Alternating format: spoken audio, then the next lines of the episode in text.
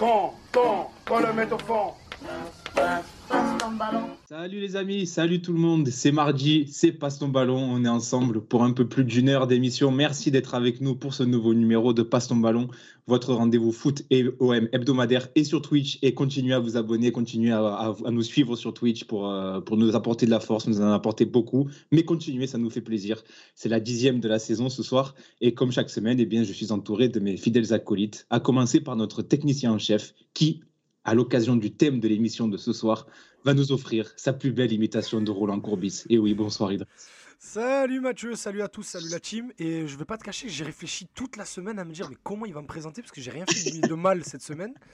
Et je me suis dit bon et tout, bon ça va, je lui ai rien donné, on verra. Et ben voilà.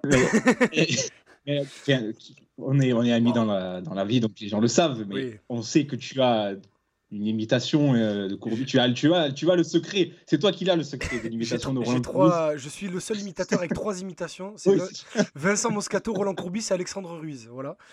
Mais c'est tout. Hein. oui, c'est tout. Si vous voulez aller voir un spectacle, c'est très court, ça dure 10 minutes, mais voilà. On l'a déjà, on déjà raconté, mais quand on fait nos petites soirées entre amis le week-end et tout, ils sont tous là à, se raconter leur vie. Et dans un petit coin de l'appartement, il y, a Mathieu, y a Mathieu qui m'écoute faire des imitations, il rigole. ça nous suffit à être heureux. Mais voilà, on, la fera pendant, pendant l'émission. Dans, l'émission. On va pas casser, pas casser le, le moral des gens à 1 minute 30 on te lancera dans l'émission.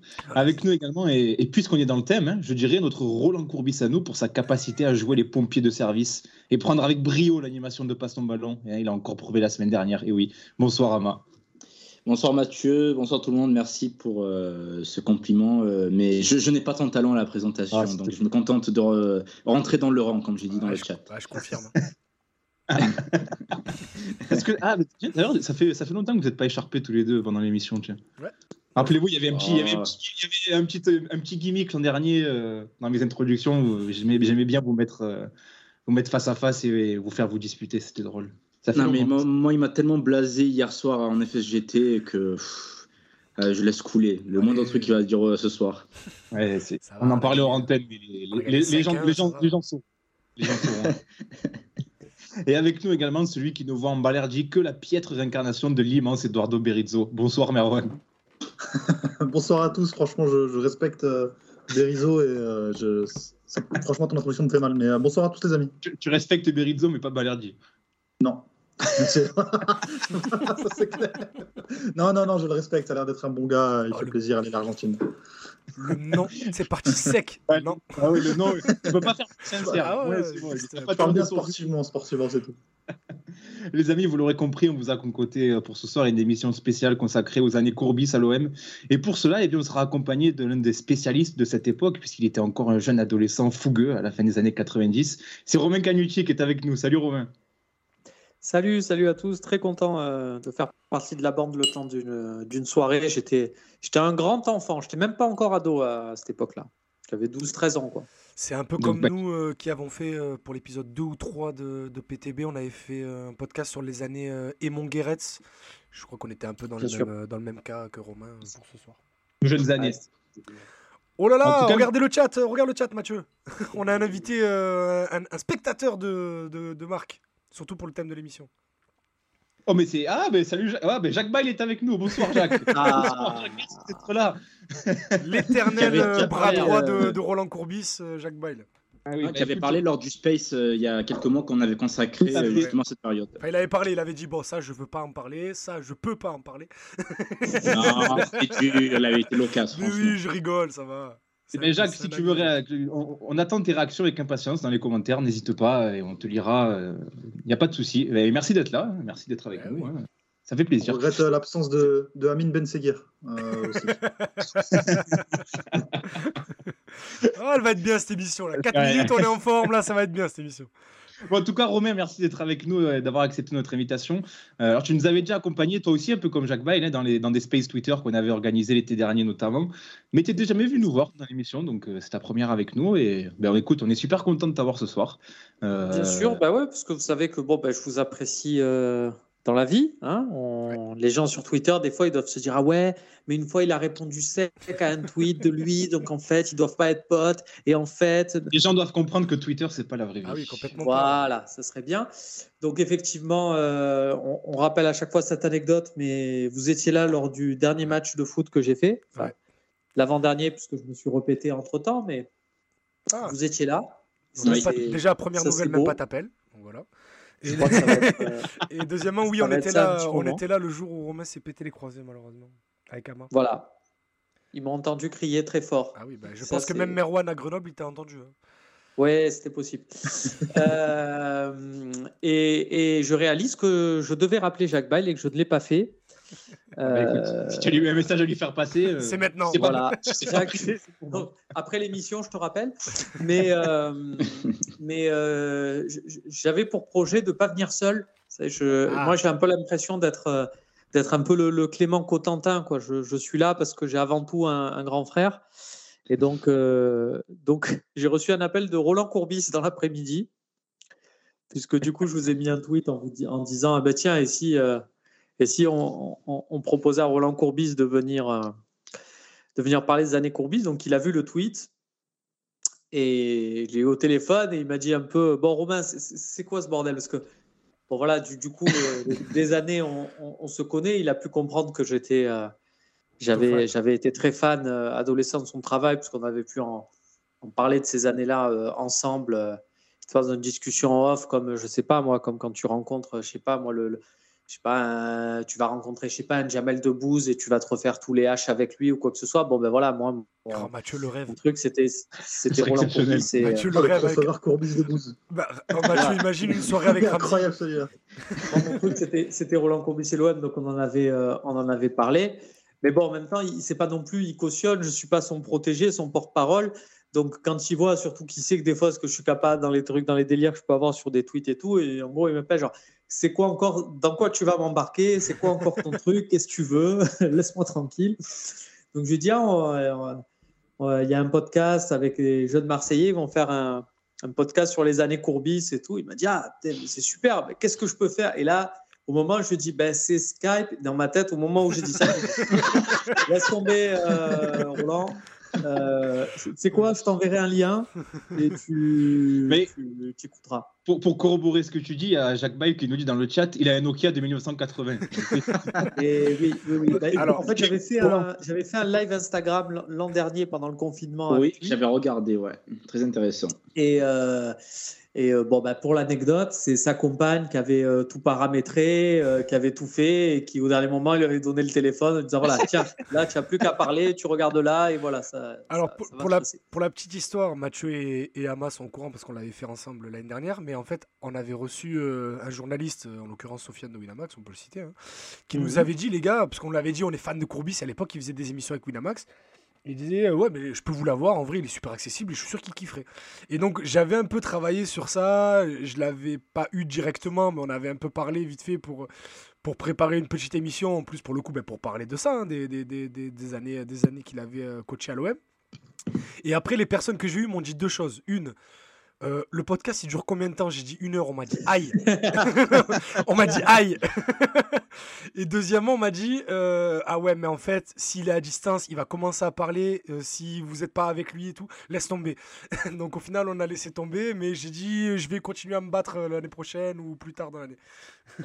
Non, mais c'est, il, est, il est génial là-dessus. La première fois d'ailleurs qu'il a eu ça, ben, c'est, c'est Jacques Bail, je crois, qui lui avait montré un extrait du talk où, où ça parlait à un moment donné de, de cette époque-là. Et je disais, mais vous êtes des fous à l'époque. Le jeu déployé par l'équipe était, était monstrueux, vous C'était vous rendez pas 4, un compte. 5.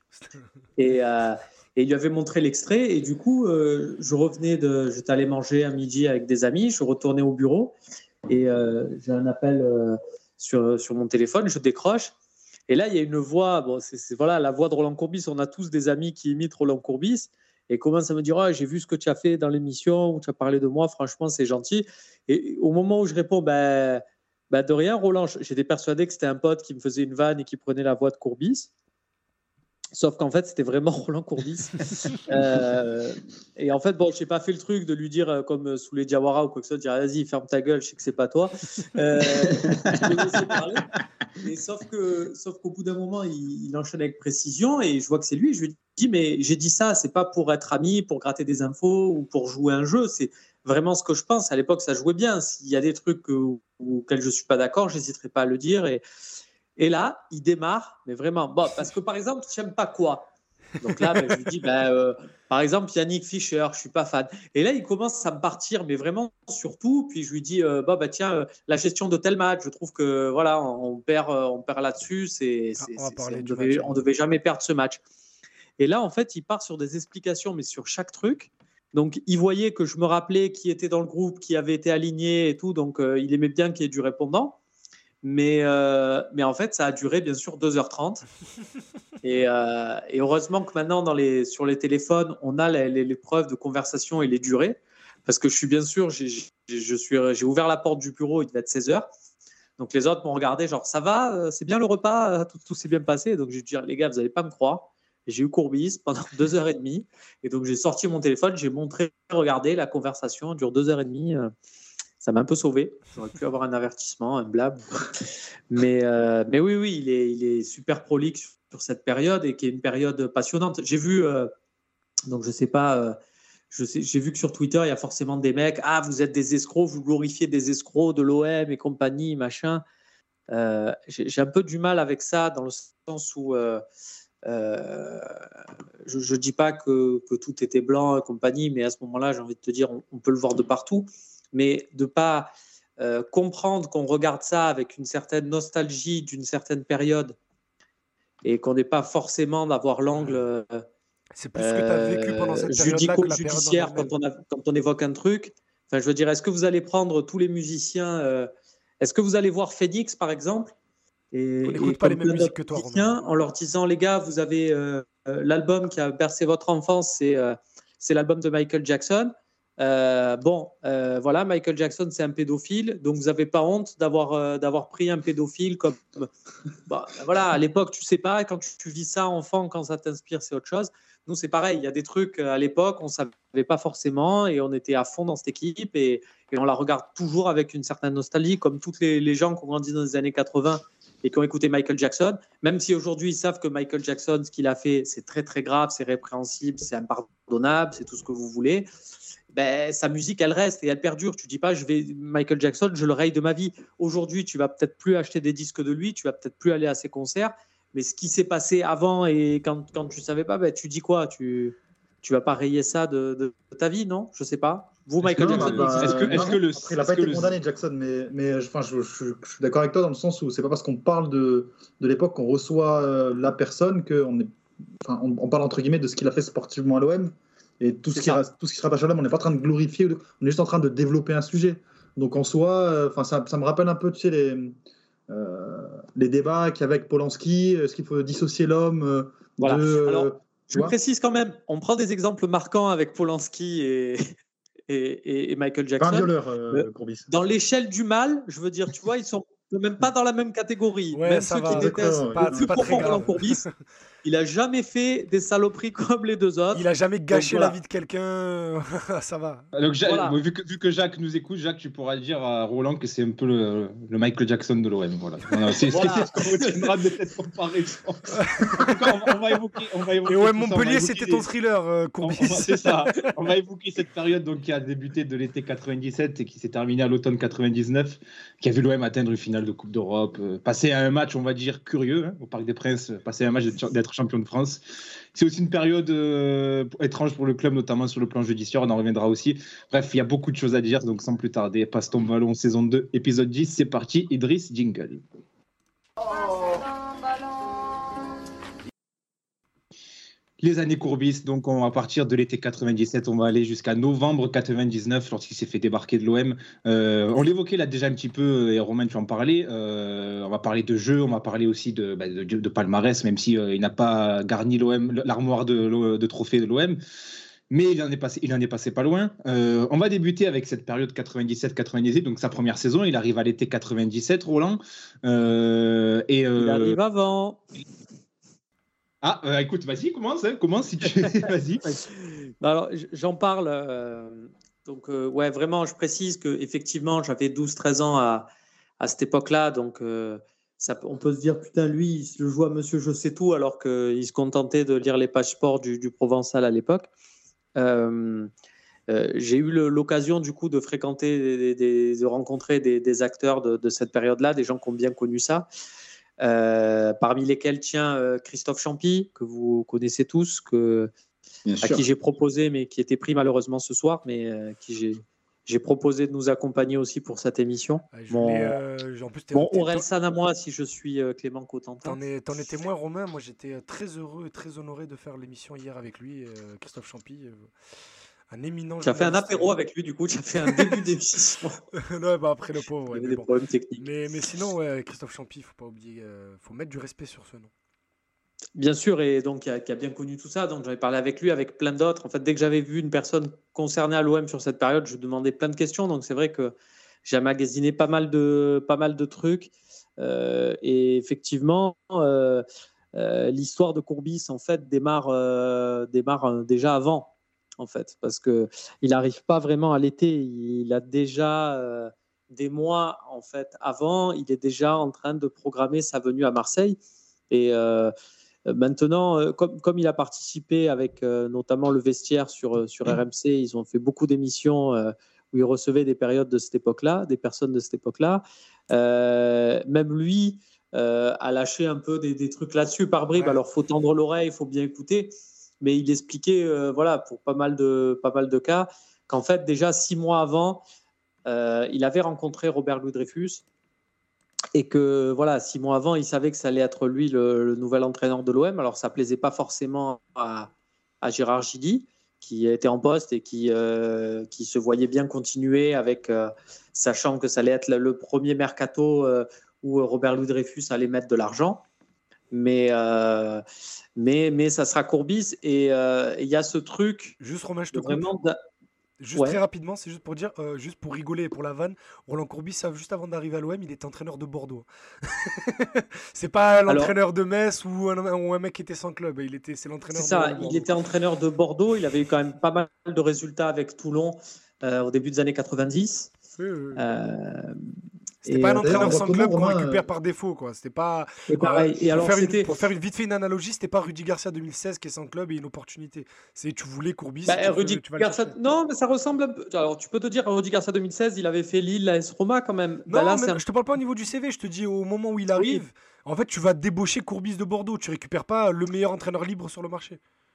Ben c'est ça. Et c'est en fait à Bordeaux, il est rappelé donc après une saison où ils avaient fait finale de Coupe d'Europe, donc contre le Bayern, mais où ils avaient fini 15e euh, en championnat. Et euh, lui, il arrive derrière et il remet direct Bordeaux d'aplomb parce qu'ils finissent quatrième, pas très loin d'ailleurs du, euh, podium. Et il avait révélé dans cette équipe un, un joueur dont vous vous souvenez sûrement, c'est Ibouba.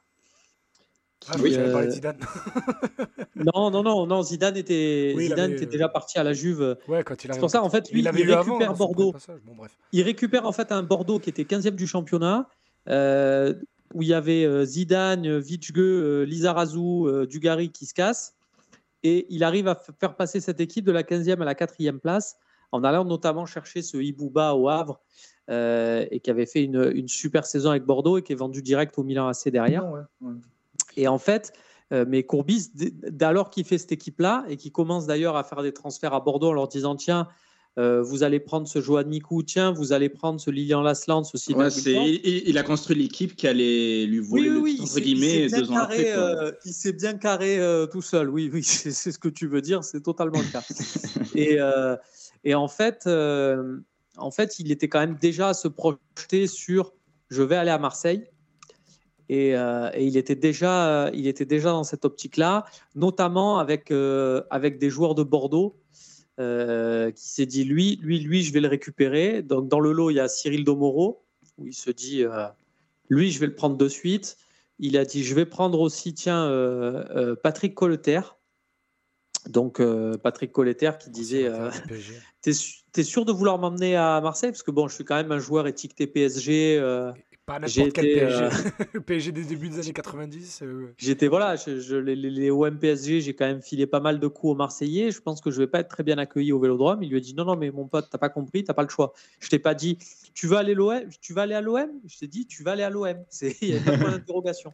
Donc, euh, il l'a pris avec lui parce qu'il avait besoin un peu de taulier dans son, dans son, dans son vestiaire. Bon, ça n'a pas marché, mais euh, bon, il l'a pris. Et, et, il avait même vu un petit jeune du centre en disant Toi, fais encore une petite année à Bordeaux et je te récupère derrière. C'était Peter Luxin. Ah, du coup, ça lui fera signer un très gros contrat d'ailleurs. Oui. Euh, L'année d'après. parler de ça parce que c'était 12 ans, c'est ça un truc euh, 11 ans, ouais, ouais. Il lui fera signer un contrat de 11 ans. Il n'y avait pas une loi à l'époque qui disait que maximum c'était 5 ans. C'est ça, et du coup, ils n'avaient pas validé son contrat pour ça, et il n'avait pas pu jouer la première journée à cause de ça, de championnat. L'OM, l'OM, mes amis, le seul club. Ouais. Ça veut dire juste pour vous, donner, pour vous donner une idée, ça veut dire que Peter Luxin allait être sous contrat jusqu'à l'OM de Deschamps à peu près. C'est un peu ça. Mais euh... est-ce que, est que tu peux nous dresser euh, rapidement pour, pour, le, pour, le, pour les plus jeunes comme moi peut-être euh, qui étaient vraiment en, en, bas âge à cette époque-là. Euh, qu'est-ce que c'était l'OM à l'époque? Qu'est-ce que, qu'est-ce que ça représentait? Alors, euh, Sportivement, où est-ce qu'on en était quoi? L'OM remonte en, en D1 en 96, après donc deux années en D2 suite aux au problèmes ben, administratifs et financiers de l'affaire VAOM. C'est si ils finissent champions, mais on leur dit restez quand même une année en D2, on ne sait jamais. Donc euh, ils, font, ils remontent en la deuxième saison alors qu'ils ne sont pas champions, mais tout le monde se dit voilà, on a fait deux années où on a marché sur tout le monde en D2 avec Cascarino, Libra devant. Donc euh, voilà, nous revoilà. Euh, euh, on va y aller, on va tout, on va tout casser, mais saison très compliquée 96-97 parce que tu remontes. Et moi voilà, j'ai vécu, j'ai vraiment commencé à suivre le 1 avec ces années en D2. Donc je me dis on remonte. On, pour moi c'était on va être dans les 5-6 premiers, on va jouer l'Europe et compagnie. Bon, euh, des illusions totales parce que parce que c'était une équipe où tu avais pas mal de coups qui étaient. En fait, tu étais sûr parce que tu t'es dit on a pris Kopke que tu avais vu à l'Euro, on a pris Lechkov que tu avais vu avec la, la Bulgarie, tout ça. Donc tu t'es dit on a une équipe, euh, on va faire un truc. Et en fait, c'était euh, quand même une grosse grosse majorité de flops. C'est une, saison très compliquée. Et euh, tu finis 11e. Euh, c'était vraiment c'était vraiment pas terrible. Enfin, tu, tu, gagnes un match, tu savais pas que tu allais gagner. Enfin, le suivant, tu, tu pouvais être sûr qu'à l'extérieur, tu perdais quasiment tout le temps. Enfin, bon, voilà, c'était pas. D'ailleurs, je crois que tu fais zéro victoire à l'extérieur euh, cette saison-là. Euh, et donc, tu as Gilly sur le banc. Entre-temps, tu as, Dreyfus qui arrive. Il y a aussi le stade qui est en travaux parce qu'il doit être refait pour la Coupe du Monde 98. Donc, euh, voilà, il y a plein d'éléments qui fait que la saison 96-97, c'est vraiment pas un truc terrible. Mais tu sais qu'à qu Robert Louis Dreyfus qui arrive. Et donc, tu as cette scène. Dreyfus où, qui était le grand patron d'Adidas à l'époque. Hein, c'est pas... ça, justement, si je peux rebondir euh, sur ça, ouais. euh, Dreyfus, vu les moyens qu'il avait, le boss d'Adidas et tout, pour les plus jeunes, à, à quel projet euh, contemporain tu peux le comparer, vu les gros moyens qu'il avait euh, au niveau ah ben personnel? lui, lui, il avait trouvé une formule euh, que que vous, dont vous allez sûrement vous rappeler. Euh, lui, pour lui, l'OM, ça devait Bayern être le Bayern du Sud. Le Bayern du Sud, ouais. Il arrive, il se dit euh, l'OM, on doit être euh, une grosse écurie, on doit être voilà euh, un truc qui fait le spectacle, mais voilà où on dégage vraiment des ressources marketing. Et, c'est vraiment le, lui qui arrive avec un délire. Voilà, on veut faire du, on veut faire du marketing, on veut que les petits aillent en classe avec des cahiers OM, on veut que voilà que ce soit que l'OM soit une marque.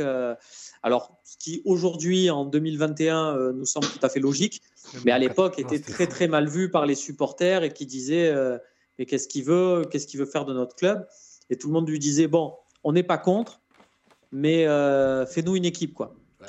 Et, euh, il nous manque, il nous manque un truc, c'est une équipe. Et c'est vrai que du coup, euh, Robert Louis Dreyfus, ben, au moment de, de, se dire il me faut un homme fort pour le projet, bah, à Marseille, on lui présente assez rapidement Courbis parce que bon, recrutement. Courbis, comment vous dire, il avait déjà des, il avait déjà euh, des gens qu'il aimait bien à Marseille. Hein, on va dire, on va dire ça comme ça. Ah, Et juste... notamment, euh, on, on, a souvent dit, bah, là, sur les, les, tous les hommages à Bernard Tapie, que Bernard Tapie était quelqu'un qui savait, euh, qui savait comment ça s'appelle, s'entourer et qui, a, qui n'y connaissait rien au foot et qui progressivement est devenu un monstre en football parce qu'il s'est entouré de personnes et il les écoutait.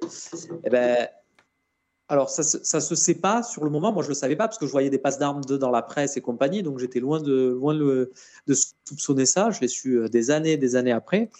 Mais euh, Courbis, c'était un des conseillers euh, occultes de Bernard Tapie au début des années 90. C'est un des mecs, alors qu'il était entraîneur de Toulon, que Tapie aimait bien appeler pendant deux heures pour, voilà, pour euh, comprendre un peu plus le football, lui dire tiens, toi, tu ferais quoi avec ça? Qu'est-ce que tu penses de ça? Qu'est-ce que tu penses de ça? Donc, forcément, il y a des gens qui vont s'imaginer ah ouais, ben, Courbis, en fait, déjà, il tirait les ficelles et en fait, c'est le chevalier d'or du Gémeaux devant. Non, les gars, calmez-vous. Enfin, je veux dire, euh, euh, Galtier, quand il a commencé à être entraîneur, il appelait Deschamps toutes les semaines alors que Deschamps était l'entraîneur de l'OM on n'a pas dit ah c'est des soucis d'équité sportive ou quoi que ce soit. C'est un, pote qui appelle un autre pote qui lui demande des conseils et après c'est lui qui tranche. Ben là c'est c'est pareil, mais c'est pour dire que Courbis dans le chat. Courbis était déjà euh, était déjà euh, extrêmement reconnu dans le milieu du foot comme un mec qui sentait le football comme comme personne et comme un mec qui était capable. Ben voilà, ben, ce qu'il a fait avec Toulon, qui tout, il a pris Toulon. voilà, Toulon euh, c'est une équipe de. Bah, à la base, c'est du. Oui, c'est une équipe de national, de Ligue 2, de ce que tu veux. et il en a fait d'un petit club, il en a fait. c'est voilà, comme s'il te prend Istres ou Martigues et qu'il te les met en D1 pendant euh, aujourd'hui de manière euh, pérenne. Enfin, ah, je veux dire. Tu sais, il y, a un, y a un mannequin qui avait visé la Ligue 1, la Ligue 2 avec Martigues d'ici 2022. Oui, euh, voilà. 2022, c'est donc pareil. c'est un peu moins beau. Tu as 60 rétrogradation administrative cet été, c'est bon. Hein, hein. ça, peut se, ça peut se faire, mais non, mais voilà. Donc, ça jouait comment, euh, Courbis, à l'époque hmm? Ça jouait comment en, termes, euh, en termes de jeu à l'époque C'est quoi qui le caractérisait Comment est-ce qu'on le voyait en tant qu'entraîneur? On bah, voyait, enfin, il, avait quelle image en tant que technicien je, fais un peu de, je fais un peu d'autopromo. Euh, je fais un peu d'autopromo. Euh, il y a Christophe Champy du coup euh, qui a fait un super euh, fossé un mag sur l'histoire du beau jeu à l'OM. Et dedans, il y a une. c'est gratuit hein, sur le site, c'est gratuit, c'est en PDF. Sur le site du Fosséen, c'est un PDF, c'est complètement gratuit. Et c'est super intéressant parce qu'il y a une interview de Didier Roustan qui rappelle un peu tout ça, qui se dit en fait, avant, il n'y avait pas euh, les télés. De toute façon, avant la Coupe du Monde 98, le, foot en France, c'était vraiment une affaire de, de passionnés euh, et pas plus. Ça n'allait pas au-delà des, mecs qui étaient abonnés à Canal. Et, euh, en fait, le côté tactique, est-ce que c'est un coach offensif, défensif, tout ça, ça n'existait pas. ça n'existait pas, mais Courbis, c'était connu pour être un mec qui te transforme un peu des joueurs et qui va parler à un mec en lui disant Non, mais toi, je sais que tu es un tu es un monstre et tout, et le mec devient fabuleux alors que, voilà, avant, après, euh, c'est personne. C'est ce qu'il a toujours fait, même dans ses euh, dernières euh, arrivées sur les bancs de Ligue 1. Quand tu vois le bout de bouse de Montpellier, tu as l'impression que c'est il était capable de tout. Après, bout de bouse, c'est un joueur qui est ultra talentueux, mais c'est un des, un des meilleurs joueurs du championnat. Sur la saison Bielsa, là, quand il vient au Vélodrome jouer faux neuf, il met le scandale à toute la défense euh, marseillaise, sans parler des, six mois d'Ousmane Dembélé à Rennes. Roland, c'est un joueur qui a toujours su exploiter le talent de ses joueurs. C'est ça. Et, alors déjà à l'époque, il avait un truc euh, qui existait peu, c'était de voilà de changer les mecs de position, de dire toi tu vas jouer là, toi tu vas faire ça, et qui adorait en fait les coups tactiques. Et je trouve que ce qu'on lui a ce qu'on lui a pas assez rendu euh, plus tard, c'est que en fait il est vraiment totalement, il s'inscrit, enfin, on y parlera surtout la deuxième saison, mais c'est un mec, l'équilibre offensif, enfin, le, le, nombre de joueurs offensifs qu'il empilait dans une équipe, c'était impressionnant. Tu as dit le mot équilibre, là, t'es ouf. Parce que l'équipe de 98, c'est euh, Porato, Blanc, Blanc, Domoro, Blondo et, et euh, je sais plus qui à gauche, ça va me revenir, c'est pas grave, on s'en fout. Il y avait, il y avait Edson. Voilà, Edson. Euh, tu avais Eric Roy au milieu avec Daniel Bravo s'il fallait, et tu avais quatre attaquants.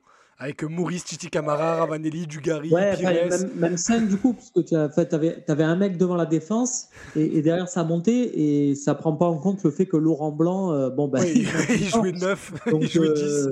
Ouais, qui était sensationnel, c'était, comment dire c'était les prémices de Van Buten, quoi. Et en même plus technique, quoi. Euh... Ouais, Laurent Blanc, c'est au-dessus de Van Buten. Hein. Ah oui, oui, oui, non, tout à fait. Je te parlais en termes de, de stats. Euh, de, Chaussette baissée, Copa Mondial, c'est parti, on y va. Ah non, mais en fait, en fait Courbis, Courbis avait ce truc-là, et je trouve que c'est pour ça que les mecs, qui, notamment quand il a commencé à critiquer euh, Bielsa, ou là qui critique Paoli, disent euh, Ah, c'est un vieux aigri, nanani, nanana.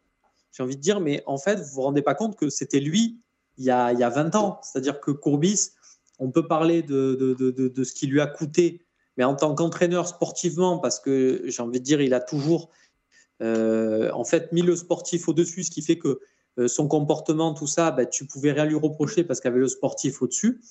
Et, ce qui lui a coûté sportivement, donc ce qui fait qu'après on a vu le reste, ben, c'est que sportivement, il a viré dans le trop offensif.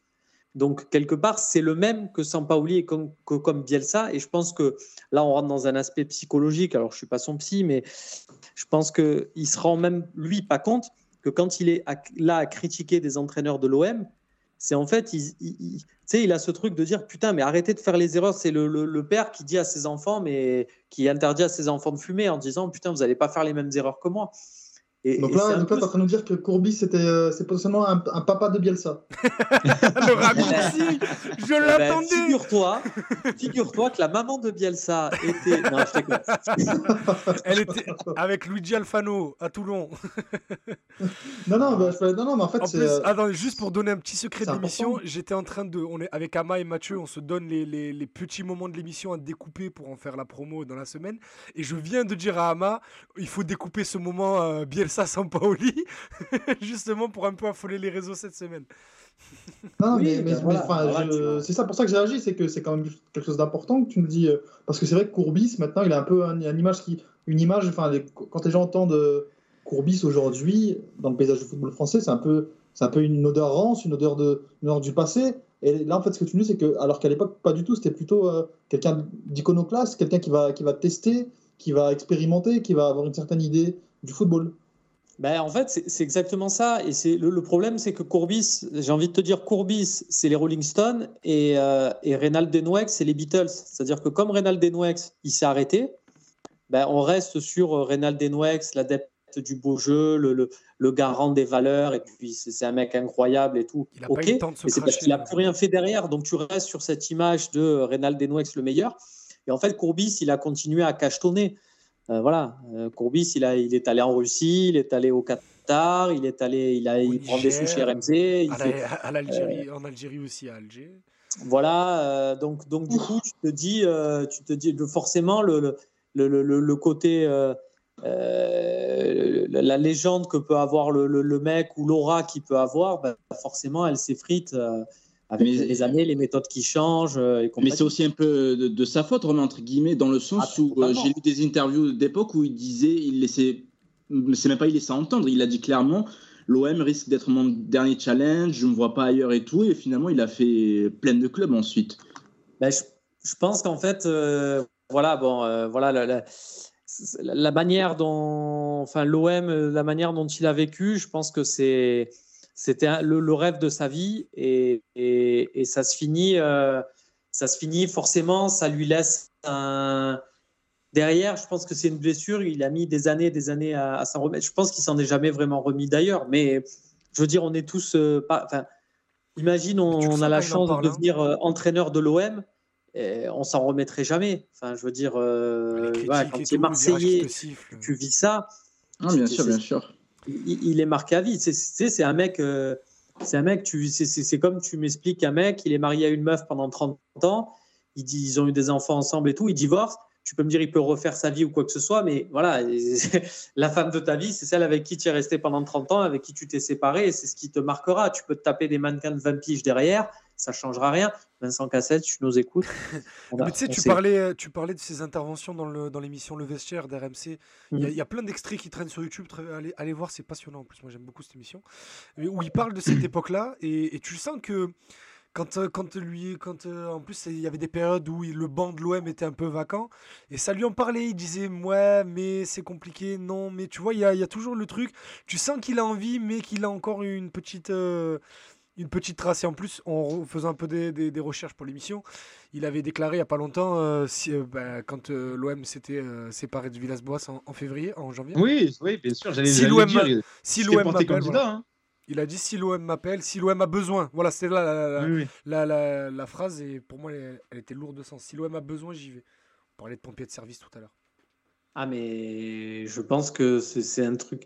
Cette seconde chance qu'il a jamais eue, voilà, ça lui, ça lui, euh, ça lui, ça lui, forcément, ça lui dans la tête. Alors, bien, bien sûr, maintenant, c'est trop tard et compagnie. Euh, D'accord. Et puis, euh, c'est passé, mais je pense qu'il y a, y a, un truc. en fait, déjà, pour, bah, pour revenir à ce qu'on disait sur vraiment son entrée, quand il y a Robert Louis Dreyfus qui arrive et qui veut donc monter un projet, il se dit il va me falloir un, entraîneur. Il n'y croit pas trop à, Gérard Gilly. Et il voit Roland Courbis, et Roland Courbis le charme, mais comme, comme il sait faire, il est rentré dans son cerveau et il a refait toute la déco euh, à l'intérieur. Et, euh, et, en fait, il y a une image, mais je, je, je, vous jure, cette photo, si je la trouve, j'en ai rien à foutre, je la fais encadrer, je la mets dans ma chambre. Elle est tellement significative de cette période tu vois en fait Courbis, ils sont, je crois, au Sofitel ou quoi, hein, bien sûr, à l'époque, tout, se passait là-bas. Euh, L'intercontinental n'existait pas. Et oui, c'est vrai. Et euh, tu, vois une photo en fait où tu as Courbis qui parle et il a les deux mains bien ouvertes et il regarde ses mains pendant qu'il raconte un truc et tu vois Dreyfus qui le regarde. Ah, c'est les yeux de l'amour. Il, peut lui dire ce qu'il veut, l'autre, euh, l'autre il y va. Donc, euh, donc, on, arrive sur cette période et sur cette intersaison 97. Alors, le dernier match de la saison 96-97, l'OM perd 8-0 à Lyon. plus grande défaite de l'histoire des Olympicos.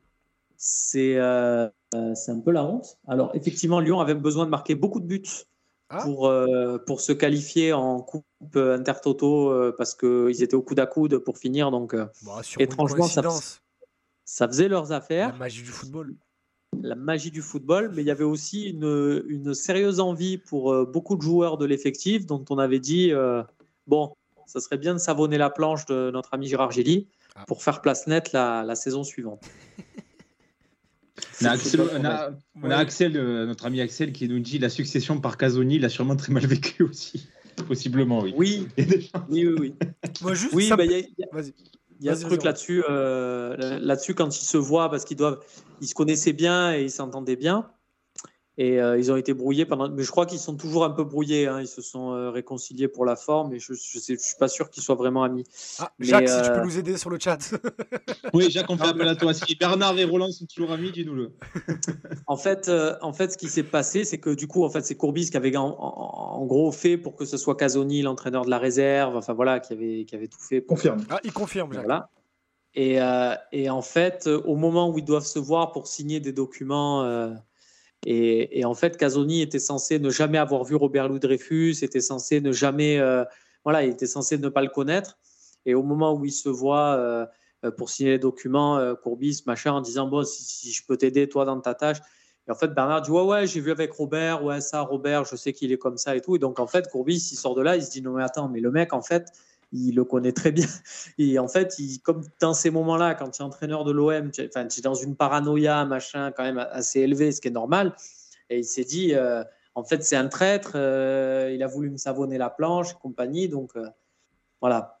Derrière, tu n'es pas forcément ami. Tu sens un petit coup de, un petit coup de lame dans le dos. Tu te dis, tiens, qu'est-ce que c'est?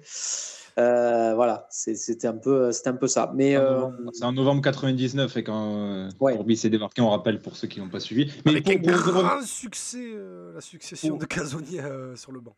Pour revenir sur cette saison 97-98, donc elle se termine pour l'OM à la quatrième place. Après avoir été leader à quelques journées de la fin, hein. et finalement il y a un petit écroulement en fin de saison. Est-ce que, est que l'OM Romain est vraiment passé près du titre Est-ce qu'il y a eu vraiment Oui, oui, dans cette saison-là, alors l'objectif, c'était l'objectif de la saison, c'était être européen. Il n'y avait pas d'autre objectif que ça. C'était vraiment de dire l'OM doit retrouver l'Europe. C'est tout. C'était pas plus malgré le recrutement, parce que quand même, c'est des gros noms que tu, as, ramènes. Et en fait, tu avais une enveloppe. Donc Dreyfus, en gros, dit le, projet de, de Courbis, c'est de lui dire en gros, il y a une enveloppe de 120 millions de francs pour l'époque, pour le mercato. Déjà énorme. Et Courbis, à l'époque, c'était c'était euh, énorme. C'était pas mal. Et l'idée, c'est de dire non, non, mais c'est 120 millions de francs. Je veux pas acheter deux joueurs à 60 millions. je veux qu'on en achète 6 à 20. Ou 120 à 1. ça fait plus de mandats. et en fait, de dire, on fait un gros coup de balai dans cette équipe euh, parce que parce que Courbis, ne, voilà, enfin pour lui, c'était que des joueurs. On va reprendre l'expression de Jacques, moyennas.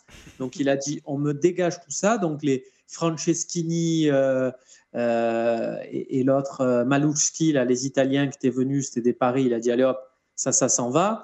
Euh, Jean-Philippe Durand, tiens, qui finissait sa carrière, on lui a dit merci pour tout, tu as bien triplé contre Rennes, il est magnifique. Maintenant, ciao. un Marc Libra, tu dis on va te prêter, voilà.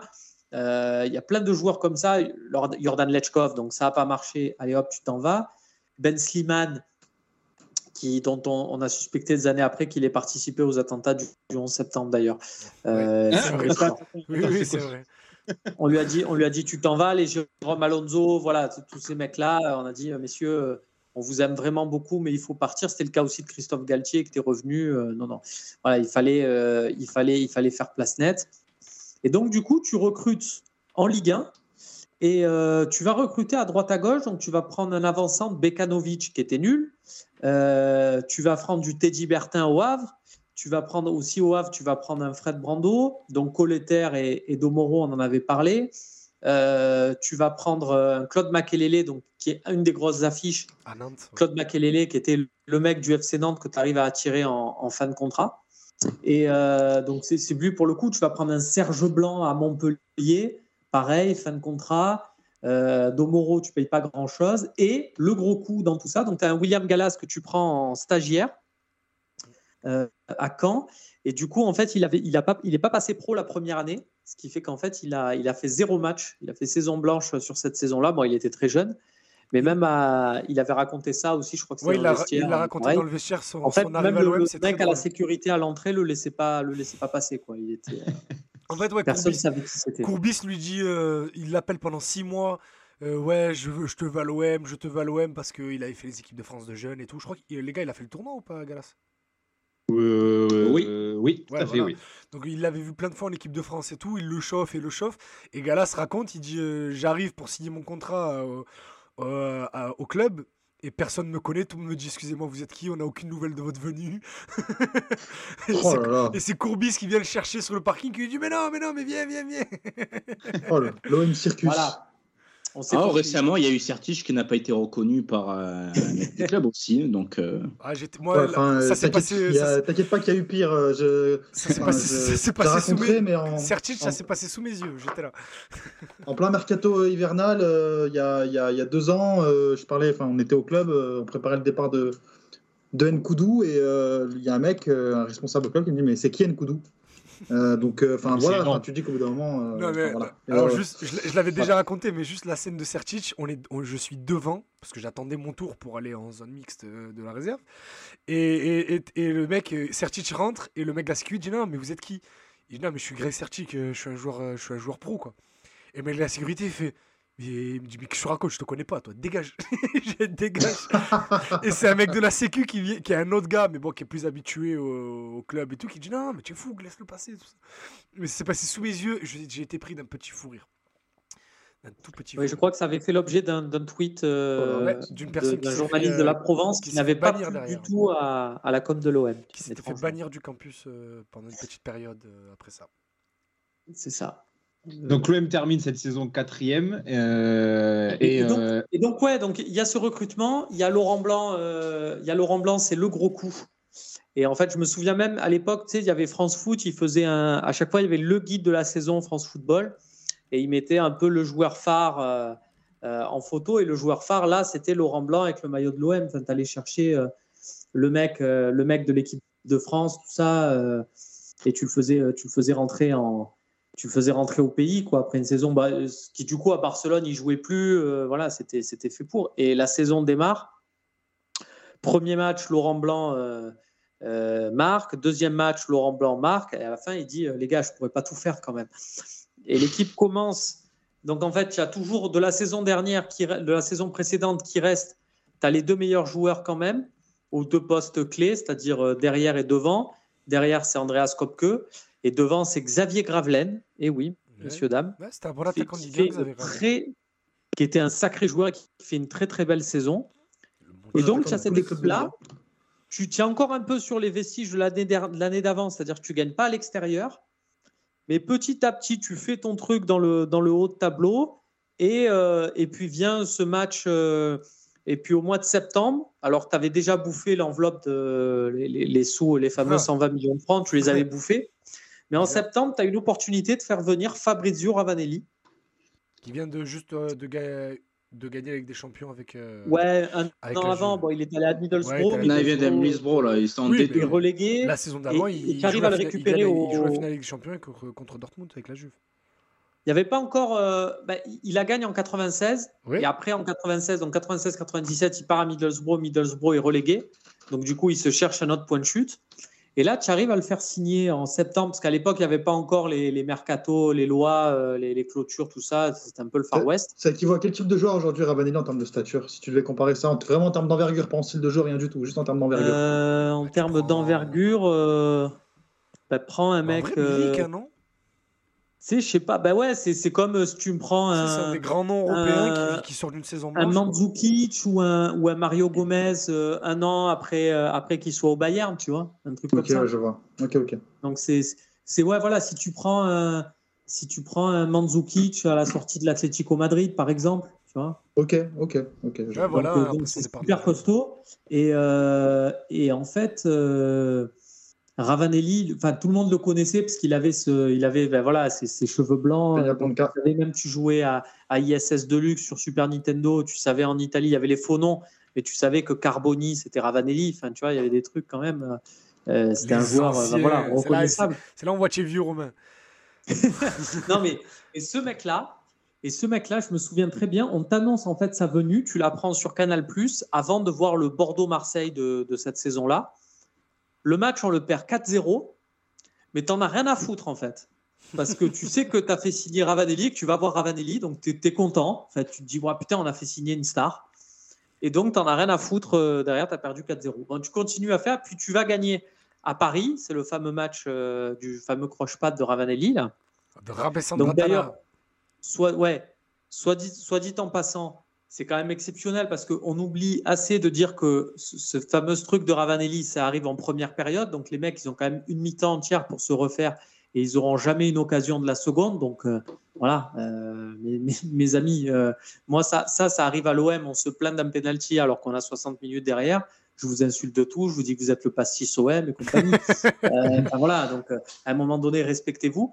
Et, euh, et, donc derrière, il y a ce, tu gagnes là, tu gagnes dans la foulée, je crois, à domicile contre Auxerre 4-0 chez toi, et tu deviens donc du coup leader. Et, en fait, tu étais une équipe, euh, étais une équipe de Ligue 1 où du coup, comme il y avait ces mecs-là, ces leaders, donc les Laurent Blanc, Ravanelli, plus euh, Makelele aussi, et plus, plus des mecs qui étaient des tauliers de Ligue 1 que ce soit les Brando, les Bertin, les Domoro, tout ça, tu avais vraiment des tauliers, et eh ben, tes jeunes, ça te permettait de les, de les valoriser. Tu vois, un Ludovic Azuard, un Olivier Chouafny, sur cette saison-là, c'était de bons jeunes qui rentraient, parce que voilà, l'équipe, comme ça tournait, comme il y avait du jeu, l'équipe euh, voilà, pouvait, euh, pouvait prendre un peu ces mecs-là. Et donc, tu es à la lutte pour le titre euh, avec une équipe surprise, qui est le Football Club de Metz, qui rafle tout à ce moment-là sur son passage. Avec les pétés vraiment, en fait, tu vraiment une envie de toute la France que le, champion, tout le monde veut en fait que le champion, ça soit, ça soit Marseille. Alors, dans la course, tu as encore à ce moment-là, tu as encore le PSG parce qu'ils avaient, ils avaient une sacrée équipe. Tu avais encore le Monaco de Gentilgana. Et, mais pourtant, c'est l'OM qui tient, euh, qui tient vraiment, qui, a, qui est vraiment coude à coude avec, avec Metz. Et tu as en fait un match à domicile, euh, c'est contre Rennes, qui était une équipe flinguée. Hein, euh, qui il n'y avait pas encore Pinot au club, donc c'était vraiment une équipe qui jouait le maintien. Et, euh, euh, tu perds à domicile contre Rennes, mais à la surprise générale. Et, en fait, tu avais l'occasion d'avoir trois points d'avance sur Metz, mais tu les as pas. Tu vas jouer chez eux. Et, donc ça, c'est Courbis qui me le raconte. Et c'est le, donc c'est le match de la saison. Et, veille du match, vraiment la veille, Laurent Blanc, ah, je suis pas bien, je suis malade, je peux pas jouer. Donc du coup, bon, bah, c'était Bertin qui le remplace. Et bon, comment dire, tu, euh, tu perds là-bas 3-2 et Teddy Bertin fait vraiment pas un grand match. Donc en plus, c'est un truc un peu 1-0, 1-1, 2-1, 2-2 et puis il gagne 3-2. Donc là, ça bascule, tu te dis, bah, c'est Metz qui va être champion.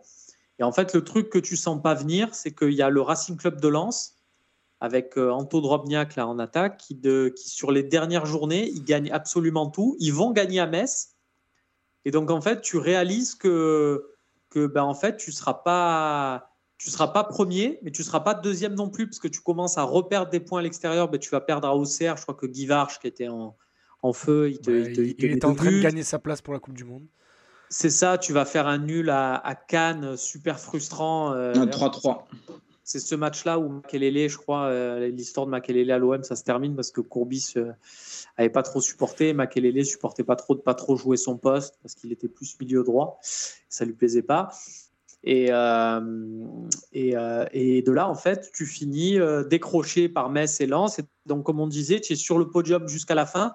Mais la dernière journée, tu dis à tous tes mecs qui sont susceptibles de jouer le mondial, euh, Euh, et, tu envoies une équipe limite B pour la dernière journée au Havre. Et du coup, Monaco te repasse devant au dernier moment. Mais ça n'avait aucune incidence parce que le troisième, le quatrième, ils étaient qualifiés pareil pour la Coupe UEFA à l'époque. Et donc, ça se finit où tout le monde se dit bah, c'est bien, on a atteint l'objectif qui était, euh, qui était d'être européen. Mais en vrai, quand tu y repenses, tu te grattes la tête et tu dis cette année-là, on jouait le titre et on l'a pas eu. Et, euh, et sur le moment, tu es, dans l'optique de te dire. Euh, T'imagines Laurent Blanc qui fait champion de France et champion grave. du monde? Ouais, C'est pas grave, on le sera. Euh, on va jouer le titre l'année prochaine. Enfin, si on n'est pas champion cette année, on sera champion l'année d'après. Sauf que bon, ben, vu qu'on connaît maintenant l'histoire de l'OM, ben, ça aurait été. Il y avait un truc à prendre, fallait le prendre, hein, fallait pas se gêner. Hein. Ah, surtout que tu fais finalement 4 points sur euh, les 5 derniers matchs. Ils peuvent euh, vraiment s'en vouloir pour le coup. Ben, c'est un, un, problème et je vais même te dire, c'est un problème en fait que tu as eu aussi l'année d'après. Et donc, c'est quelque part, tu n'as pas tiré les leçons, même si à ce moment-là, tu me diras, c'est pas pareil, parce que l'année d'après, tu as, as, comment s'appelle, tu joues la Coupe d'Europe et tu la joues pas qu'un peu, puisque tu vas jusqu'en jusqu'en finale. Mais, euh, mais c'est justement, tu n'as pas tiré les leçons de, de, cette fin de saison aussi, où tu as un peu lâché, parce que la fin de saison d'après, tu vas lâcher aussi, et ça sera terrible.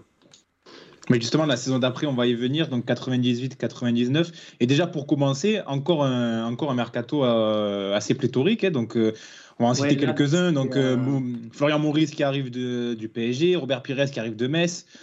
qui on peut citer encore Daniel Bravo qui arrive de Lyon, Jocelyn Gourvenec, ouais, tout à fait, Peter Luxin tes trois vrais premiers recrutements que tu arrives à faire, c'est Pires, Gourvenec et Maurice, sachant que les trois sont euh, voués à devenir internationaux français. Enfin, Pires est déjà international français. Maurice et Pires, en fait, étaient, les, étaient deux super copains quand ils étaient au, au centre, enfin, en équipe de France Espoir.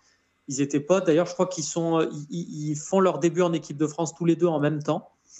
Euh, et, c'était, c'était un peu les deux copains, mais qui jouaient pas ensemble en, club. Euh, et, là, du coup, tu les réunis sur le Mario de Marseille parce que Maurice, c'était à l'époque, là, pour tout le monde, Maurice, c'est euh, le mec, ouais, le recruteur, nanani, nanana. Mais non, c'est un très bon attaquant. C'était un excellent attaquant. Un attaquant, mais c'était Nicolas Nelka avant l'heure. C'est-à-dire que c'était l'attaquant de Lyon, la pépite du centre de le chouchou de Lyon, la pépite et tout. Paris l'arrache pour à l'époque 50 millions de francs, ce qui était un, ce qui était un record. Et finalement, il démarre bien à Paris, et puis finalement, ça se passe mal. Et tu arrives à le récupérer, euh, mais c'est normalement, ça, ça arrive jamais. Quoi. Tu te dis, mais comment Paris a pu nous le lâcher? C'est un mystère. Bon, après, c'est voilà, c'était un peu le bordel. Il changeait de président, il y avait l'arrêt du truc Canal. Enfin, Courbis s'est engouffré là-dedans. Mais tu te dis, on arrive à voir, on réunit ce truc de Maurice et Pires et à l'époque, tu arrives aussi à, aller chercher, et assez tôt, Gourvenec, qui était le, maître à jouer de, Nantes, qui faisait tout à Nantes. Et donc, tu te dis, putain, déjà, on arrive à faire ça. Euh, euh, voilà, quoi. On est pas mal. Et, euh, et puis après, du coup, une fois que tu as fait ces trois-là, tu complètes du coup ton effectif. C'est-à-dire que tu vas chercher des petits coups. Tu arrives, tu fais venir du coup Luxin comme c'était c'était prévu, ça traîne un peu. Donc on le dit, il rate sa première journée. Tu fais venir aussi Patrick Blondeau qui pareil, ça c'était un mec, on savait bien qu'à un moment donné, il allait finir à Marseille. Hein. c'était le Alessandrini avant l'heure. Exactement. Euh, donc tu avais, as, un peu tous ces joueurs-là. Tu vas chercher un Cédric Mouret à Cannes, qui était un, pareil, l'attaquant international espoir français, euh, qui était le, qui était, qui était vraiment le, le, oui, qui faisait partie de la génération Anelka, Henri en équipe de France Espoir. C'est ça, et qui a, qui a fait d'ailleurs, je crois, le tournoi de Toulon aussi. Exactement, c'est pour ça que je te dis ça.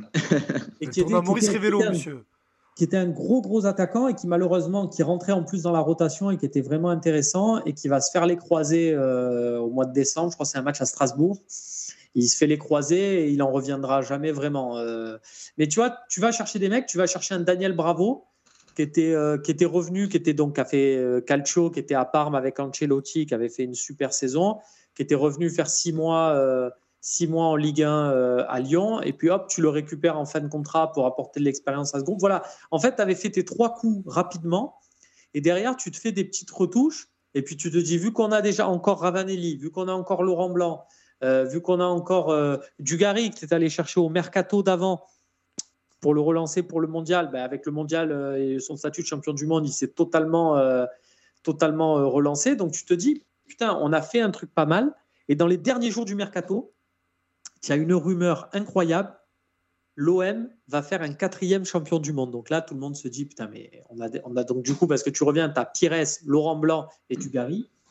Et là, on te, on te sort des photos volées qui circulent dans tout Marseille, où tu vois Courbis discuter longuement à Monaco avec Fabien Barthez. Et donc là, tu te dis. C'est le retour putain, tu vas faire en plus le retour de Fabien Barthez, métier monstrueux. Et en fait, tu recrutes le remplaçant de Fabien Barthez, qui était chauve lui aussi. Alors, c'était bien Barthez sur les photos, mais il discutait peut-être du fait de recruter euh, Porato et savoir si Porato était prêt à, voilà, à, prendre le, à prendre le relais. Parce que du coup, Courbis aussi commence un peu à faire le ménage aussi euh, sur les mecs qui, qui étaient sur la, la, première saison, qui étaient bien mais du coup qui était peut-être pas, qui, qui allait plus avoir de place euh, dans l'équipe suivante. Donc, euh, donc voilà, un mec comme Teddy Bertin, il a beau avoir fait qu'un an, tu le, dégages. Euh, Azuar et Chouafni qui ont montré un peu les trucs, tu sais que tu vas pas les faire jouer, il n'y a plus de place pour eux, donc tu te, tu débrouilles pour qu'ils partent en Ligue 1. voilà, Xavier Gravelaine, c'est le, plus gros de tout ça, parce que Xavier Gravelaine, ça restait quand même ton meilleur attaquant. Euh, euh, et, tu le fais partir pour faire de la place, pour avoir l'avènement euh, de Maurice et compagnie. Donc voilà, et, et, et Makelele que tu envoies en Liga parce que, parce que voilà, ça ça, ça, ça, connecte pas avec le coach. Mais sur le moment, personne s'en soucie. Tu te dis, on a perdu quasiment rien, allez, Gravelaine un peu, et on s'est monté une équipe de monstres. Et tu es ultra favori pour le titre. Et puis cette équipe-là. Donc pareil, maintenant on est ah, tous là à dire, vous vous rappelez les, les maillots or et putain, qu'est-ce que c'était génial, les maillots or, et tout le monde se les arrache sur Internet. ouais. je peux vous dire qu'à l'époque, Jean-Michel Roussier, là, il s'est fait des réunions, qui était à l'époque le président délégué. Il s'est fait les, les, réunions avec les supporters, avec euh, Tonini euh, et compagnie là, de l'époque. Ils lui ont jeté ces trucs à la gueule en lui disant Mais on n'en veut pas de ton or, là, ton marketing et compagnie. Nous, l'OM, c'est le bleu et le blanc. Et il s'était fait, mais pourrir. Mais pourrir. il est fabuleux. Et, en plus, il a une histoire, c'est pour le centenaire, ouais, donc c'était pas. C'était même pas juste un maillot, c'était même pas juste un maillot, juste comme ça pour faire plaisir au marketing. C'était jaune, enfin pour eux c'était jaune et bleu et c'était les couleurs de Toulon. Donc du ah. coup, ils disaient euh, bon, euh, Toulon. Euh, ah ouais, ok, ok. Je crois que Merwan a une question.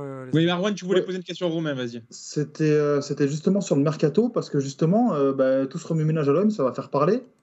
Et euh, je crois que ça a énervé pas mal de monde. J'ai noté une déclate de Gret, euh, parce que je crois que euh, bah, Le Gret, qui est à l'époque président de la, Ligue nationale de football, il, va convoquer Roland Courbis. Et ensuite, par la suite, Le Gret, il, va. J'ai noté la petite déclaration. Il dit Je lui ai demandé de choisir entre son métier d'entraîneur et celui d'agent. Que dirait-on d'un PDG qui managerait la carrière des plus hauts cadres de l'entreprise concurrente. À l'OM, en revanche, il peut faire ce qu'il veut. Est-ce que toi, tu as souvenir justement de cette défiance qu'il y a eu envers Roland Courbis avec tous ces mouvements bah, de, de va-et-vient à l'OM euh, pendant ce mercato et pendant les, les mercato Oui, bah, bah, il y avait des trucs où, euh, il y avait beaucoup de, de, joueurs qui étaient suspectés d'être envoyés par Courbis dans un club ou à droite à gauche pour dire en gros fais-toi les dents dans ce club de Ligue 1 et après je te prendrai à l'OM.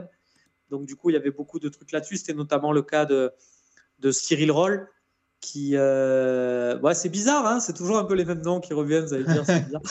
mais, euh, mais, voilà, tu avais Cyril Roll, par exemple, qui était, euh, qui était à Bastia et euh, qui est transféré après à Lens. Il y avait ce truc de dire, ouais, Courbis, il l'envoie à Lens parce qu'il n'a pas une place immédiatement pour lui à Marseille, mais ça sera après. Enfin, tu avais des trucs comme ça où tu te disais, il fait pas mal de trucs. Après, oui, il s'est passé des trucs quand même assez, même si on est Marseillais, même si on est supporter de l'OM, il faut reconnaître qu'il y a des trucs qui se sont passés qui sont assez étranges, comme par exemple euh, Arthur Moses, qui est un jeune attaquant ghanéen euh, qui joue à Toulon. Ah, tiens.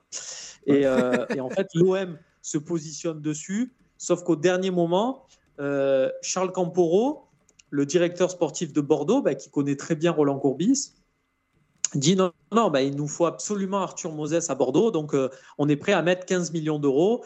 Donc du coup, l'OM met 16 millions pour arracher le morceau, enfin 16 millions de francs, pardon, et 16 millions pour arracher le, pour arracher le morceau. Sauf qu'en fait, Bordeaux n'en a jamais voulu. Et, et là où tu te dis, Courbis, il en a vraiment rien à foutre, c'est que des années plus tard, tu le vois faire consultant dans, faire une intervention dans, dans le film 3-0 oui, oui, oui, il dit exactement comment, comment contourner. Qui n'était pas génial. Et il te raconte ça en plus. Et il te dit bah, Attends, moi, si tu veux, je vais te dire, je vais aller sur ce joueur, comme ça, on va faire monter le prix. Et après, on est tranquille. Tu te dis Putain, mais c'est vraiment c'est ça qui est génial avec lui. D'ailleurs, je crois qu'un des premiers foot avait, fait un, avait titré, avait fait un truc sur un spécial Courbis et ils avaient titré, euh, soit c'est le numéro 6, ils avaient titré Courbis, mais que fait la police? Et c'est un peu ça, c'est-à-dire que le mec, non seulement, c'est vraiment le Arsène Lupin, c'est-à-dire que non seulement il te dépouille, mais en plus il reste devant toi, il sourit, il te dit Ça va, c'est bon, tu vas bien, tu veux un café Je crois que le transfert de Moses, c'est. Euh, c'est un montage avec, enfin, avec, plusieurs clubs, des intermédiaires au Liechtenstein. Euh, apparemment, c'est vraiment n'importe quoi. c'est le football. Hein, oui, quel club n'a jamais fait ça? Parce et la saison d'après. Parce que, ah, juste, juste, juste, euh, après, je te laisse parler à moi. Euh, le, mettez le nez dans le transfert de Radonic et vous allez découvrir des montages encore plus chelous. Mais bon, bref. Ah, oui, oui, oui. Oui, vas-y, vas-y. Euh, il y a 20 ans. Ça Oui. Ouais, bah, après, c'est avant-gardiste? On disait que c'était le. Les gars, laissez parler à moi. Laissez parler à moi. Oui, oui, désolé. Là, il y a hum, aussi le, le, double transfert express la saison d'après avec la Midiata. Est-ce que c'est un transfert dans la même veine ou il y a une raison ouais, Ça, c'est aussi, ça, c'est aussi une histoire, euh, une histoire. Donc, on va y venir sur la saison d'après, mais c'est aussi une histoire un peu, euh, un peu folle. Et, euh, et c'est vrai que.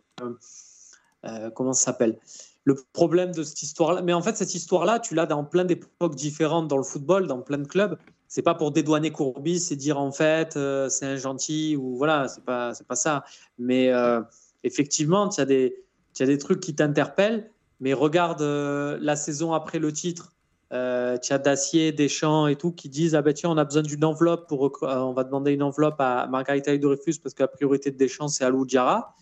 Et en fait, cette année-là, donc Margarita donne les sous et tu recrutes jamais Alou Diarra cette, cette intersaison-là. Il arrivera qu'un an après. Donc tu te dis, tu vois, des, des, des, histoires aussi bizarres, tu en, as, euh, tu en as à toutes les époques, surtout dans notre club, c'est vrai. Mais, euh, mais, mais, mais, ouais, sur ce truc-là, la Mindiata, alors c'est autre chose, on y viendra. Mais c'est autre chose, c'est qu'au départ, tu l'avais recruté pour être, euh, pour être comment ça s'appelle, un prospect, un jeune qui, qui est remplaçant plus et qui vient et qui prend une place. Sauf qu'en fait, ensuite, au vu de ton mercato, ça se passe plus comme prévu et du coup, tu as besoin d'argent, donc du coup, tu revends des mecs pour en racheter d'autres. Enfin, là, c'est là, c'est vraiment le cas. Alors, je suis pas un joueur de poker, je suis pas un joueur de casino, mais je, je, crois comprendre cette sensation-là qui nous arrive peut-être dans les, paris sportifs ou quoi quand on en fait. C'est, tu, tu, tu commences à perdre et en fait, tu commences à paniquer et tu commences à dire bah, je vais remettre des sous là, là, là pour me refaire et tu fais encore plus n'importe quoi. Et là, on était vraiment, vraiment dans, voilà, dans une période de tilt euh, pour, pour Courbis sur le mercato. Il y a, Vas-y, vas-y. Euh, bah, vas-y, si tu avais une question. Non, euh, c'était pour relier la question d'Azir sur le chat, si tu d'accord. Ah oui, Azir qui demandait est-ce que ce serait pas le meilleur effectif euh, de ces 25 dernières années cette, Parce que c'est beaucoup revenu dans la journée quand on a annoncé l'émission. C'était Courbis a eu en 98-99 le meilleur effectif depuis Tapi. Ben oui, les, gens qui disent ça, ben voilà, tu vois, on rentre vraiment dans le truc où je cherche pas à le défendre ou quoi que ce soit, mais les gens qui disent ça l'ont sur un ton un peu péjoratif, genre avec cette équipe, tu n'as rien gagné. Mais tu as deux manières de voir le truc. Tu as la manière de te dire avec cette équipe, tu n'as rien gagné, mais tu as aussi cette manière de dire il a fait cette équipe. Parce que pour le coup, c'est personne d'autre que lui qui a fait cette équipe. Donc euh, pour moi, cette équipe-là, elle, a marqué, elle a marqué l'histoire du club, de toute façon, cette Alors, équipe. Après, forcément, je ne suis pas objectif, mais cette équipe-là, elle a, elle a, tu as beau me dire, elle n'a pas gagné de trophée, c'est vrai. Mais si tu fais, si tu dresses un top 5 de, des équipes de l'OM, euh, machin, putain, pour moi, ils sont pas très loin des, premières places. Alors, tu as, l'équipe de 71-72, tu as, l'équipe de 91, tu as l'équipe de 93, évidemment. Mais euh, pour moi, ils, sont, derrière. Hein. Enfin, après, non, mais après, après je, disais ça au, moment où, c'était fait d'ailleurs, où c'était euh, où c'était sorti, euh, euh, enfin où cette équipe existait. J'étais déjà en train de me dire, mais est-ce que c'est pas une des équipes les plus fortes? Après, voilà, on a connu les équipes, voilà, équipe de 2010 ou des trucs comme ça, tu peux te dire, ouais, Après, comme en 2018, tu fais finale d'Europa League. Bon, après, tu finis deuxième, mais en 2018, on finit quatrième. Et tu as trois champions du monde. non, mais tu. Ouais, bah, ouais, ouais, non, non, mais au-delà de ça, bon, mais tu finis deuxième. Hein, et tu finis deuxième dans un championnat à 18 clubs et avec 71 points. Donc, fais le calcul, euh, tu, bah, je vais te le faire. Tu divises 71 par, 34 et tu le multiplies par 38 pour avoir ce que ça donne sur. un Ouais, là, tu finis à 79 points. Ben voilà, tu finis avec. Euh, attends, je vais prendre le classement sous les yeux. Tu finis avec 8 points d'avance sur le troisième. Et encore, bon, et encore, tu finis, euh, on y reviendra, mais tu finis avec une victoire, je crois, sur les 5 derniers matchs. Et en fait, tu fais toute la saison. En fait, cette saison-là, tu as Bordeaux et Marseille qui gagnaient absolument tout le monde.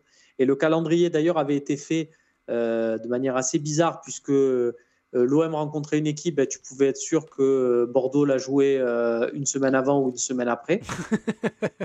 et, en fait, tu les, c'était un mano à mano et tu les massacrais. Mais c'était une saison où ça marchait pas mal d'ailleurs pour les clubs français en, en Coupe UEFA. tous les clubs sont allés assez loin. Mais tu as OM Monaco en quart? Tu as, Lyon aussi, je crois, en quart. je crois. Monaco, ils sont huitième parce que c'est toi qui les sors. Oui, mais le quart, c'est Celta Vigo. Lyon est ah, en quart. Euh, Lyon est en quart. Euh, Bordeaux est en quart aussi, puisqu'ils se, ils se font massacrer contre Parme. T'as pas Lens aussi qui fait un bon parcours en, Ligue des Champions? Non, non, ils sortent de poule. Ils pensaient. eux, c'était la, la loose à la française, c'est-à-dire ils gagnent leur avant-dernier match. Donc ils sont. Euh, ils n'ont plus qu'à gagner à domicile contre le Dynamo Kiev qui avait trop rien montré et c'était bon. Et euh, Fred Dehu se fait expulser à 8 minute de jeu. Ah, tu as, le souvenir de Lens parce qu'ils vont gagner, ils gagnent contre Arsenal. Ils vont gagner ah, Arsenal. Arsenal, voilà, j'avais un avec cette, en tête. Avec cette vieille tête de Michael de ah, cette vieille tête quand il célèbre là dans Wembley. Chers et, amis et qui, qui était dans le générique euh, de téléfoot, j'avais la mort à chaque fois. Chers amis auditeurs, euh, Mathieu et Romain partagent la même passion dévorante pour Arsenal. Ouais, malheureusement, oui. Partagé, puisque j'ai arrêté ça il y a quelques années. pas J'arrête petit à petit par euh, des raisons de santé évidentes. Euh, mais, mais, cette saison 98-99, donc on va, on va évoquer la, comment elle se termine, parce qu'elle se, se, termine de manière très frustrante. Mais il y a, durant cette saison, il y a un moment marquant de l'histoire du club, c'est ce fameux OM Montpellier qui arrive en tout début de saison d'ailleurs.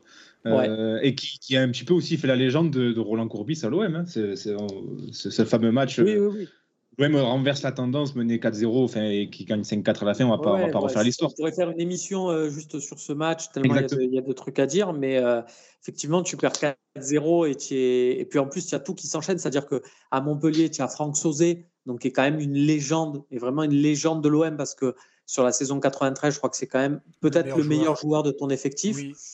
Euh, et, et, Franck Sauzé te met un te met un coup franc et il est très content de le mettre. Et il est très célèbre. Euh, ils ont leur attaquant Bakayoko qui te met un but alors qu'on savait que c'était un. À l'époque, c'était vraiment un jeune espoir du championnat. Il y a Manu Dos Santos aussi. Ouais, ouais, ouais, non, mais ils, font une équipe qui a 4-0 et là, il commence à venir les premiers trucs avec Courbis. De toute façon, il fait qu'inventer. Et il est trop dans son truc, dans ses stratégies, dans ses business, nanani, nanana. Finalement, tu gagnes 5-4. Donc, euh, tu vois, tout ce truc-là, tout cet abattage autour de Courbis, c'est vite éteint et tu te dis. Euh, là, il y aurait eu Twitter à l'époque, ça aurait été exceptionnel. à la mi-temps, ah, ça aurait été incroyable. Vraiment. et en fait, en fait, cette saison-là se joue d'ailleurs peut-être sur les matchs un peu d'après, puisque tu as deux matchs après à domicile, euh, la réception de Rennes et surtout Bordeaux, où en fait tu gagnes et tu te fais rejoindre dans les dix dernières minutes. Et ben, Rennes, c'est une couille de William Gallas. Qui te coûte, un, but en fin de match et tu fais un partout. Et, Bordeaux, bah, c'est la, tête de Kabadiawara qu'on sentait dès le coup franc, voilà, alors que Ravanelli avait mis un, putain de but pour nous faire repasser à 2-1. Et, et, en fait, tu es dans ce truc-là de te dire, tu fais deux matchs nuls à domicile. Alors, c'est pas en septembre que tu perds sur la fin de la saison, mais ces quatre points, ils valent cher euh, pour, euh, pour la, suite, euh, la suite du truc. Parce que, alors, ouais, t'enchaînes. Tu as, même une période où je crois que tu as huit victoires d'affilée en Ligue 1. tu perds à Lyon. Donc, pareil que Bielsa, qui avait fait huit victoires d'affilée en Ligue 1 et qui perd à, qui perd à Lyon. vu le parallèle.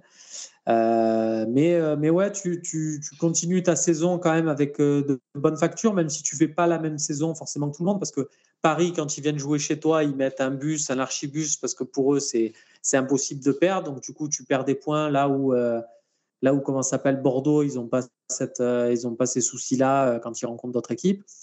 Donc, donc tu es, vraiment serré avec, avec Bordeaux. Bon, tu te fais exploser chez eux 4 fin janvier. Euh, donc pareil avec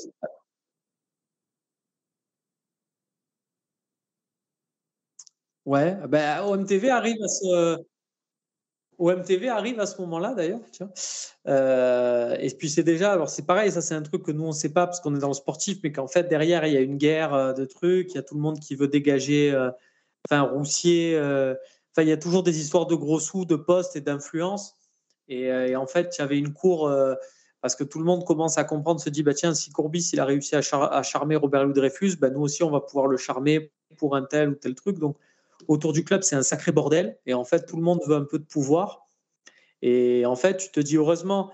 En fait, tu le comprends après, tu te dis heureusement qu'à Courbis sur le devant de la scène avec les résultats sportifs, parce que derrière, c'est un, c'est une lutte, mais c'est impressionnant. Quoi. Il se passe des trucs. Euh, ouais, mais c'est, vraiment l'OM, euh, sa charte. En fait, c'est vraiment, ben voilà, comme tu dirais, euh, parce que avant, il y avait, Tapi, enfin, tu pouvais pas faire n'importe quoi quand il y avait Bernard Tapi, où, il fallait l'aval de Bernard Tapi pour faire n'importe quoi.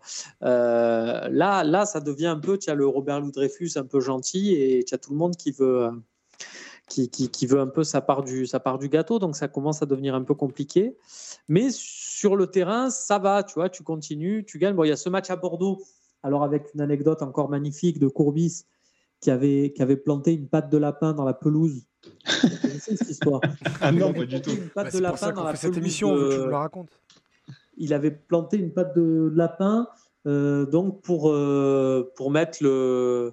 En, gros, pour mettre le mauvais sort sur euh, les, incroyable. les, équipes, les équipes adverses. Et il se dit bah, maintenant, c'est moi l'équipe adverse. Donc la veille, il va sur la pelouse euh, il escalade euh, avec euh, deux potes. Je sais pas s'il y avait Jacques dans le. C'est les collègues. C'est énorme. C'est quand, c'est quand José Doumé, il va à Chabandelmas, il escalade, il part, donc ça s'appelait le parc Lescure à l'époque, il part, il va au milieu, il va pour enlever le truc.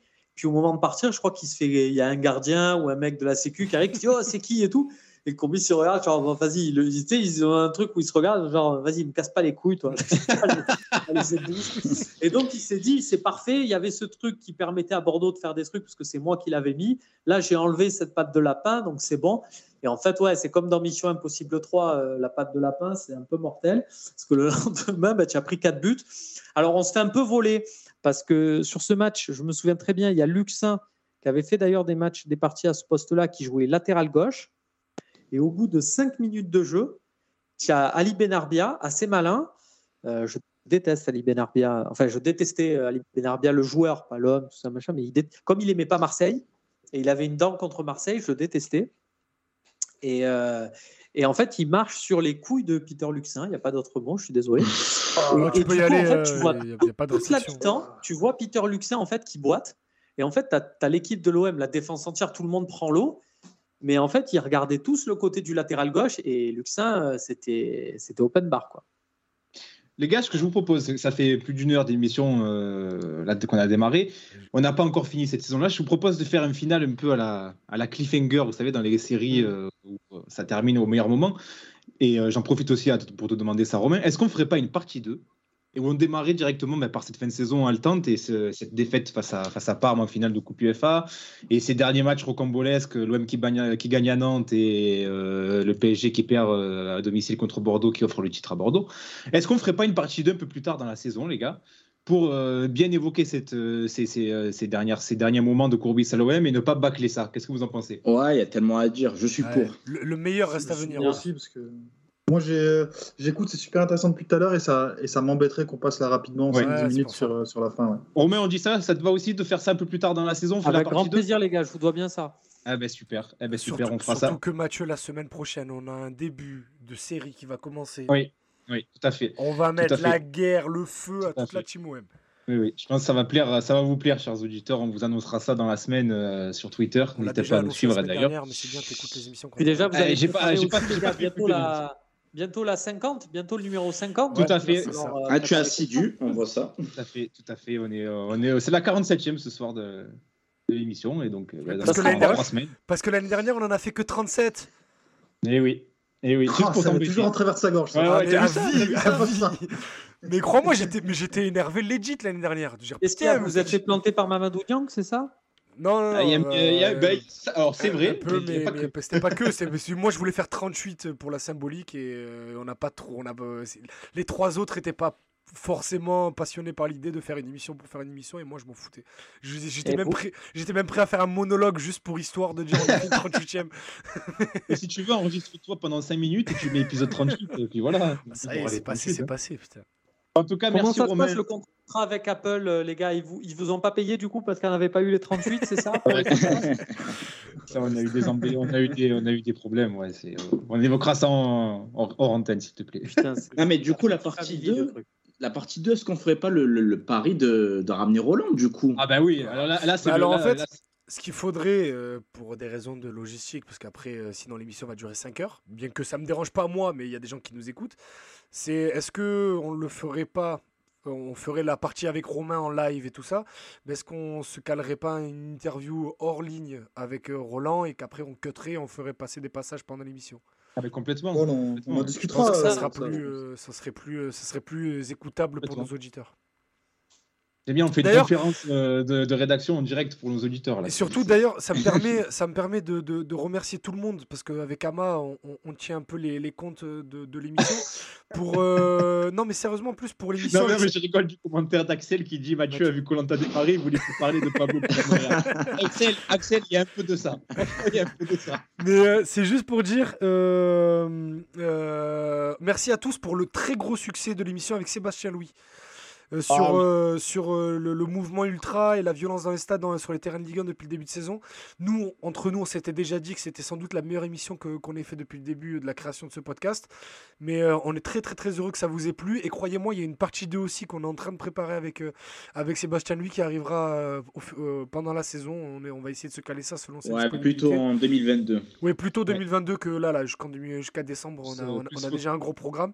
Mais vraiment, vraiment, vraiment, merci à vous et surtout pour les retours que vous avez fait euh, sur cette émission-là, sur, euh, sur les réseaux de PTB. euh, Sur cette émission et pas que, on a toujours des commentaires très sympas. donc, Oui, toujours, mais surtout celle-là, franchement, elle a été super bien accueillie. On en est très content. Tout à fait. Tout à fait. Et merci donc, euh, merci à toi Romain d'avoir été avec nous. Euh, alors on te retrouve, euh, tout le monde le sait, sur le Phocéen et depuis quelques jours sur la toute nouvelle chaîne BFM Marseille pour l'émission Virage Marseille. Euh, donc euh, pour ceux- tous ceux qui, qui captent BFM Marseille dans le coin, bah, n'hésitez pas à aller jeter un coup d'œil à, l'émission de Romain. Tu veux nous en, tu veux la présenter rap- partout, non? Tu, tu- tu veux la, présenter rapidement, euh, Romain, l'émission euh, pour, pour les auditeurs qui n'ont pas eu encore l'occasion de la regarder? Romain? Ah, euh, Ah. Il est parti peut-être. Je crois. Je- Non, il est là. Oh, Ah Ah non, non, il est plus là. Il est là. Si, si, il est là. Il est, plus- il est Bon, là, bref. mais on l'entend on l'entend plus. On l'entend Bon, plus. bah, c'est pas grave. Bon, On- en fait, Pâte de poulet là aussi. juste rapidement, pas son émission. vu qu'il est pas là, c'est en fait c'est c'est une émission euh, de, de 20-25 minutes sur BFM Marseille et tous les replays de l'émission sont à- sont sur euh, la chaîne Dailymotion ou à retrouver sur le site du Phocéen que- qui, qui est partenaire de, de l'émission. Il y aura toujours Eric Jiméco avec Romain Canucci et se succéderont à chaque fois euh, des, des- des personnages de, du paysage euh, OM avec euh, avec pour la première, il y avait Alexandre Jacquin de la Provence avec Najet Rami et pour la deuxième, il y avait Christian Cataldo et Florent Germain. Donc bon.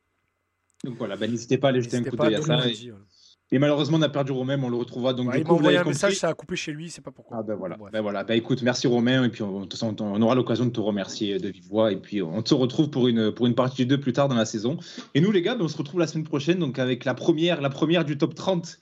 Des meilleurs ou des pires joueurs on fait les gars? Non, alors, le... c'est pas les meilleurs, attention à l'appellation, c'est les plus grands joueurs. Les plus parce grands que- joueurs. Parce qu'il y aura des très bons joueurs qui seront classés assez euh, moyennement. Tout à fait, le top l'occasion 30 de des plus grands joueurs. De, de, Euh, de l'OM au 21e siècle. Voilà, tout à fait, de ces 20 dernières années. Donc euh, Oh là là, je, pense que ça va être pas feu mal. que ça va mettre. Déjà, Je nous, pense- rien, que pense. nous, quand on va faire notre petite discussion privée pour savoir qui, euh, où est-ce qu'on classe qui, On va se ça, discuter, on- c'est ça sûr va être va se drôle. discuter. Ça va être drôle parce qu'il y a un Serbe qui va être classé assez haut. Et, Non, non, non, non. et la semaine prochaine, du coup, on va diviser l'émission en trois. Vous aurez le droit à, à notre classement. Mais bien évidemment, on vous invite à venir en débattre avec nous. Euh, du... bah, du coup, ce sera mardi parce que lundi, on a match, les gars. Bon, bref, on s'en fout. Euh, de la 30e à la 21e place. Voilà. Donc, mais d'ailleurs, n'hésitez pas à nous dire, hein, à nous faire votre Oui, on fera 30. une annonce euh, avec Voilà. Cette semaine. Commencez à y réfléchir. Commencez à y réfléchir. Voilà. Voilà, voilà, Eh les bien, amis. Eh bien, écoutez, ben, bonne semaine à tous et puis donc on se retrouve la semaine prochaine. Allez, salut tout le monde.